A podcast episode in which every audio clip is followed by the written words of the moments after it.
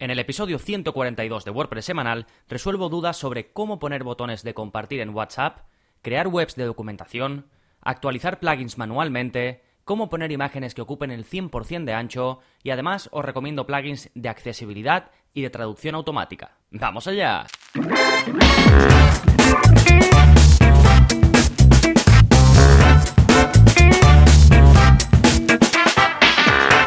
Hola, hola, soy Gonzalo de gonzalonavarro.es y bienvenidos a WordPress Semanal, el podcast en el que aprendes WordPress de principio a fin. Porque ya lo sabes, no hay mayor satisfacción ni mejor inversión que la de crear y gestionar tu propia web con WordPress y vamos a seguir aprendiendo a crear y gestionarla en 2019. Por cierto, feliz año a todo el mundo. Este es el primer episodio de 2019 y vamos a empezar, como no, con un episodio de preguntas y respuestas. Voy a resolver cinco de vuestras dudas, pero antes, como siempre, da igual que sea un año nuevo, voy a seguir con la misma estructura que llevo siguiendo desde hace, pues, más de dos años. Si algo funciona, ¿para qué cambiarlo? Y vamos a hablar, como siempre, primero de qué está pasando en gonzalonavarro.es esta semana. ¿Qué novedades tenéis? Pues bien, como siempre, como cada semana, ya sabéis que publico todos los martes un vídeo de la zona código y en este caso os enseño pues algo muy actual, nada más y nada menos que dar estilos por CSS a los bloques de Gutenberg. Así que si ya estás usando Gutenberg como editor eh, dentro de WordPress y ya no usas el editor clásico o usas ambos o estás haciendo pruebas con Gutenberg,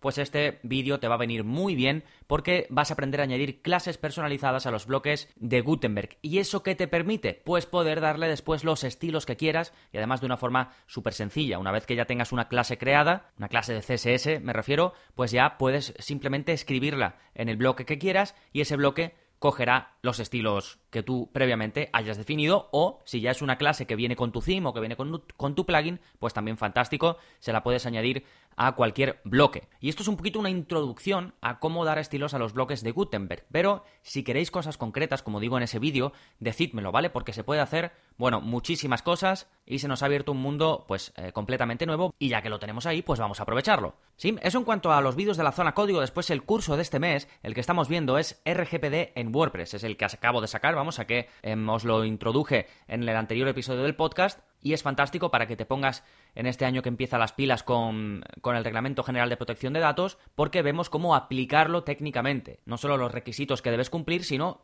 cómo llevar eh, la parte técnica a cabo, ¿vale? Es, eh, digamos, te guío paso a paso por todo lo necesario. Sí, bueno, estas dos novedades, o, esto que te comento, está por supuesto en la parte de enlaces de las notas del episodio. Y además de estos dos enlaces, estoy contando aquí que hay hasta 17 enlaces porque os voy a hablar de un montón de cosas. Ya sabéis que los episodios de preguntas y respuestas pues siempre vienen cargados de enlaces porque me preguntáis, eh, ¿me recomiendas algo? ¿O un tutorial para hacer esto? Pues todo eso va a la parte de enlaces, ¿vale? Si estás en iTunes puedes verlos ahí. Si estás en otras plataformas, seguramente tengas que ir a la web, ¿vale? gonzalonavarro.es barra podcast y ahí tenéis todos los episodios con las notas del programa completas. Recordad que este es el episodio 142. Bien, una vez vistas las novedades, nos vamos con el plugin de la semana, que es para crear mapas interactivos en WordPress. El plugin se llama Mapas HTML5 y te permite crear mapas interactivos de cualquier parte del mundo, o prácticamente cualquier parte del mundo.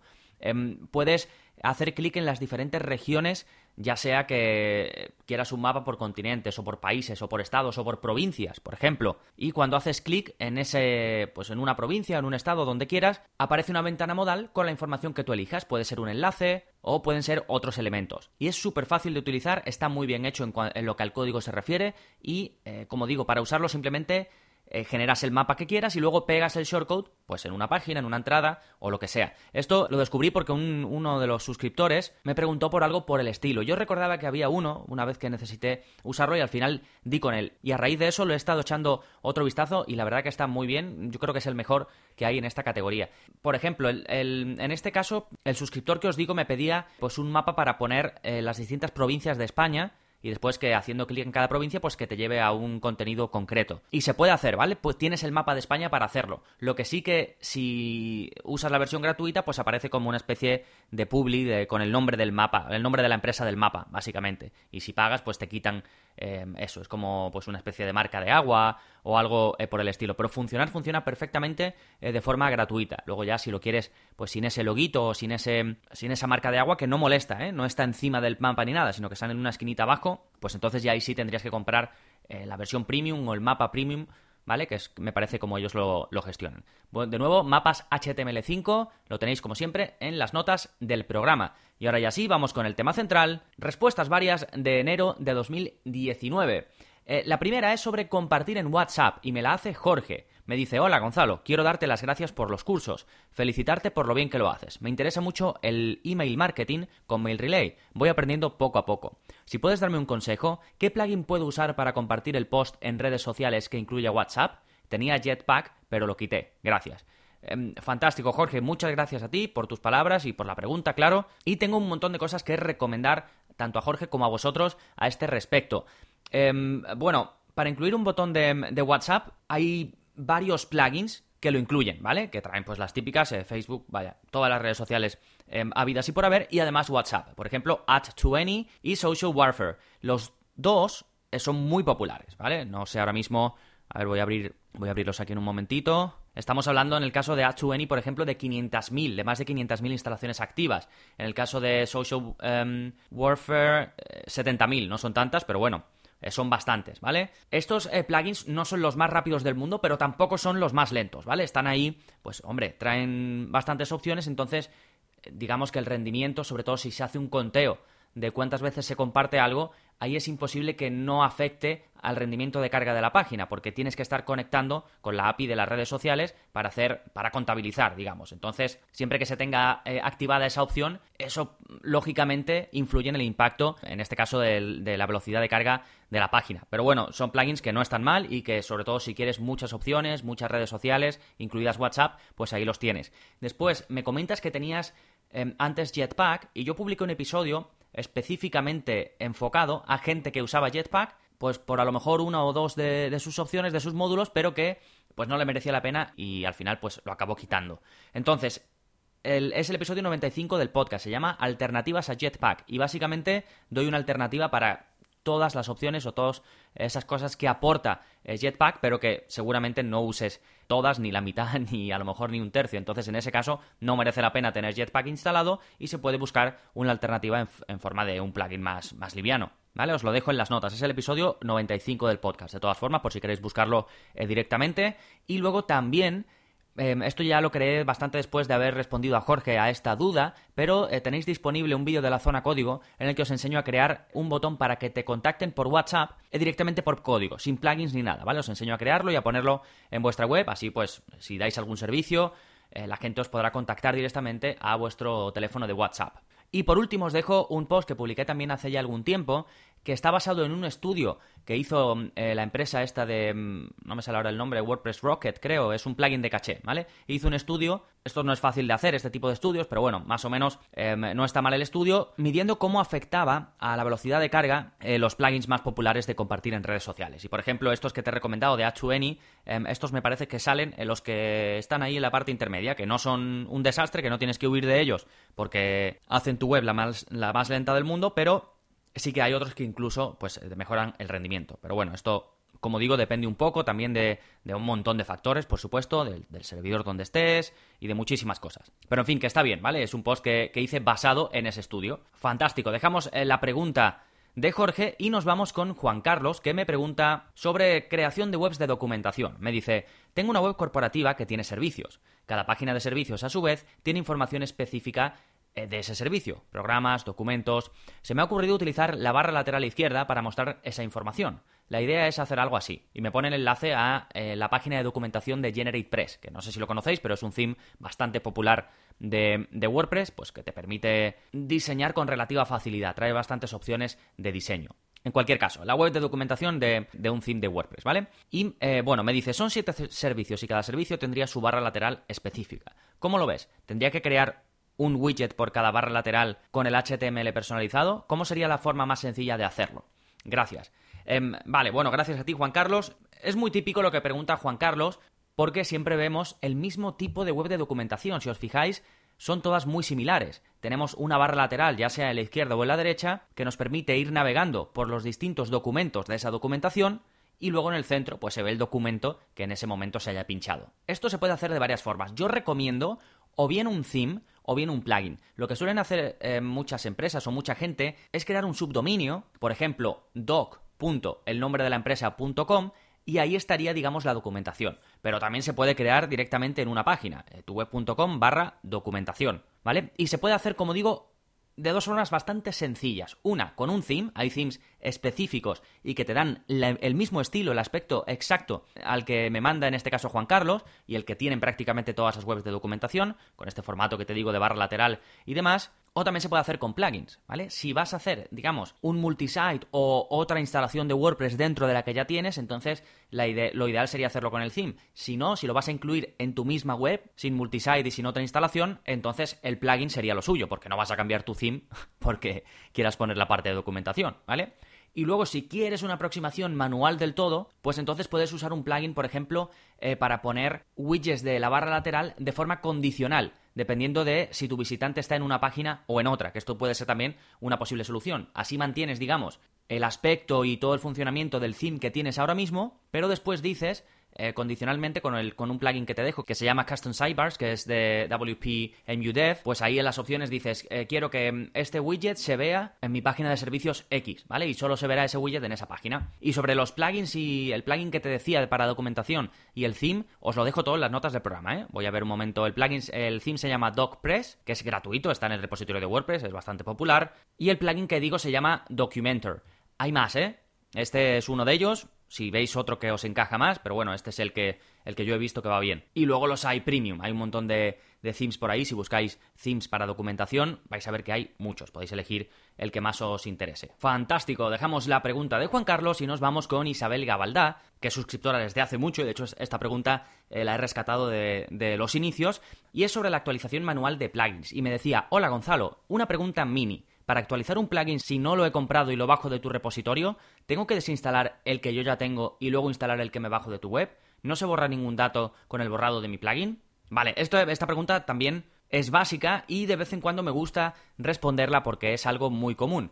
Ya sea que mm, te has descargado un plugin de GitHub, que lo descargas de alguien de confianza, eh, por ejemplo de mí, que sabes que no te voy a dar ningún plugin pirateado, ningún theme pirateado, simplemente lo pongo a disposición de los suscriptores porque si hago un curso de algo premium, para que se pueda probar, ¿vale? ¿Qué pasa? Que este tipo de plugins tienen actualizaciones automáticas. ¿Y cuándo se activan las actualizaciones automáticas? Cuando has puesto tu clave de registro o, como vaya ese plugin en concreto, pero normalmente te dan una clave, tú la pones y con eso activas tu licencia. Y entonces ya puedes acceder a las actualizaciones automáticas de, de themes, de plugins o de lo que sea. ¿Qué pasa? Que si no activas la licencia, porque por ejemplo es un plugin que te has descargado desde tu área de usuario, pues entonces cuando quieras actualizarlo, efectivamente, como dice Isabel, hay que eliminarlo y subir la última versión del plugin. Y me dice si no se borra ningún dato con el borrado del plugin. No, ¿vale? Salvo que el desarrollador del plugin, por lo que sea, haya puesto que se borre la base de datos o se borren las tablas de que se generan de ese plugin en la base de datos cuando se elimine el plugin. Que esto no suele ser así, ¿vale? De hecho, no es así. Lo que pasa es que a veces se incluye una opción,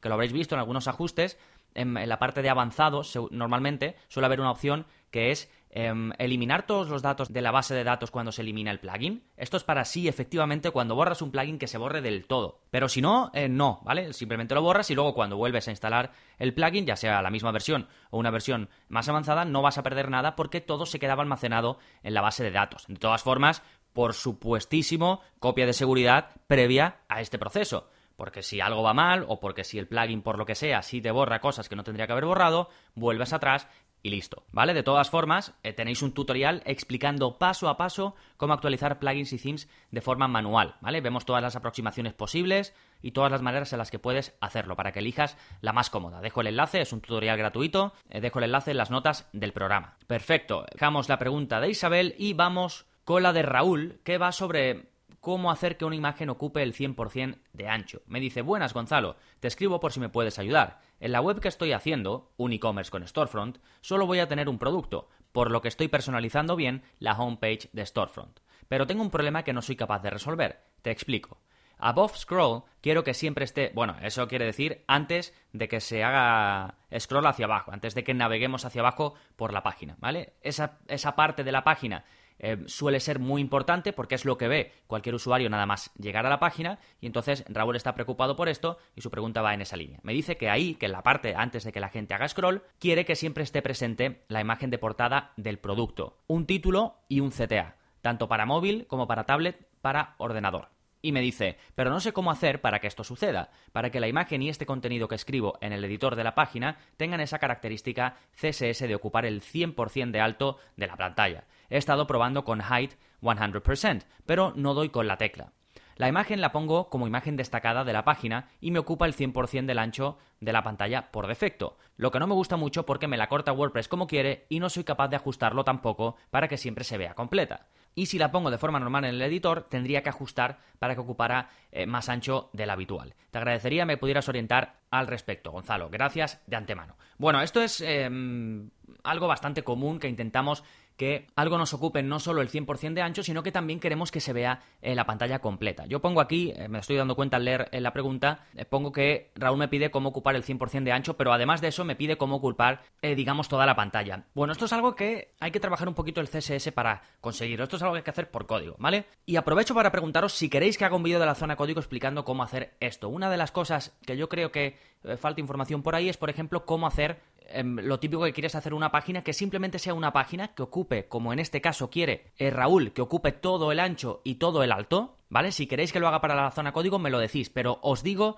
las claves aquí. Primero, la imagen, eh, bueno, por supuesto tenéis que trabajar eh, con CSS. Entonces, en el caso de Raúl, lo que yo haría sería, por HTML, poner un div vacío, y a ese div va a darle una clase. Y esa clase es la que vamos a trabajar por CSS. Por un lado le vamos a dar una imagen de fondo, ¿vale? Porque para poder darle el CSS que tenemos que darle para que se comporte a pantalla completa, necesitamos que la imagen esté de fondo. Se podría hacer de otras formas si no estuviese de fondo, pero para mí esto es lo más sencillo, porque es muy poquito código CSS y lo tenemos. Entonces, el punto número uno, imagen de fondo, que no se repita, centrada, en fin, con una serie de, de parámetros y luego la clave está en poner la propiedad background size cover, ¿vale? Cover en inglés es portada. Entonces, si ponemos background size de propiedad y de valor le damos cover, va a hacer ese efecto. Luego, además, no está de más ponerle height 100%, ¿vale? Que coja el 100% de alto y con eso lo tendrías. ¿Vale? En líneas generales. Después, si entran en juego otros estilos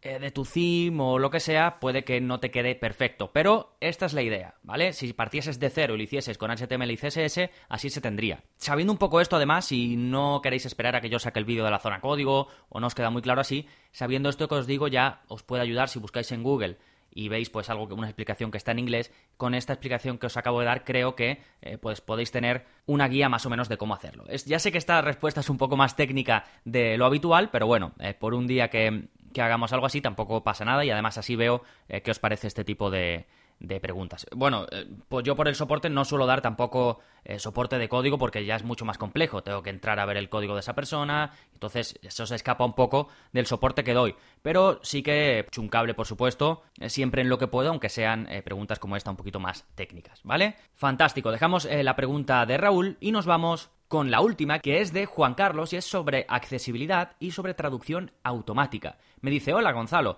te lanzo un par de consultas. ¿Qué plugin me recomiendas para mejorar la accesibilidad en WordPress para personas con discapacidad intelectual? ¿Qué plugin me recomiendas de traducción automática de Google para WordPress? Muchas gracias. Vale, me hace dos preguntas Juan Carlos, una sobre plugins enfocados a mejorar la accesibilidad y la otra sobre plugins de traducción automática. Específico para personas con discapacidad intelectual, no conozco plugins eh, específicos para ello, sí eh, plugins eh, en general de accesibilidad. Uno de los más populares se llama Accessibility Widget, te lo dejo en las notas del programa. Básicamente este te permite añadir en la sidebar un widget para poder cambiar el tamaño del texto en cualquier eh, página web hecha con WordPress. Esto lo habréis visto, sobre todo en las aplicaciones eh, móviles, que puedes cambiar el tamaño del texto. Pues esta es una opción eh, que, está bastante bien. Después te dejo otro también bastante popular que se llama Tooltip Glossary, que básicamente te permite poner traducciones de las palabras más complejas que puedas encontrar. Eh, puedes además valerte de Wikipedia, puedes valerte de diccionarios. Y entonces, si la persona hace, eh, digamos, clic en una mm, eh, palabra que no sabe, tu usuario, en una palabra que no conoce bien, pues le aparece una definición o dependiendo de, cómo tú lo tengas un poquito configurado, ¿vale? Te dejo también este plugin, se llama CM Tooltip, es bastante usado también. Y por último, te dejo también WordPress Accessibility, que lo que hace es resolver problemas comunes de accesibilidad que puedan ocurrir en los themes de WordPress. Si no, si tu theme no es eh, del todo accesible, que en tu caso veo que eh, tienes especialmente em, interés en esto, eh, te recomiendo empezar eh, por eso, por ahí, por los themes. Encontrar themes que tú sepas que han trabajado la accesibilidad y que están preparados y que son accesibles. Te dejo un enlace a la web de un desarrollador eh, para WordPress que se llama Morten Rand Hendriksen. Es bastante, un tío bastante popular en esto de WordPress. tiene un nombre muy hecho, ¿vale? Es formador también eh, WordPress, aparte de, desarrollador, y se preocupa mucho por la accesibilidad. Y sus themes son muy accesibles, son sencillitos, ¿vale? No pienses que son themes de estos eh, pues con mil funcionalidades, pero están muy bien, son limpios, muy buen código, accesibles, por supuesto.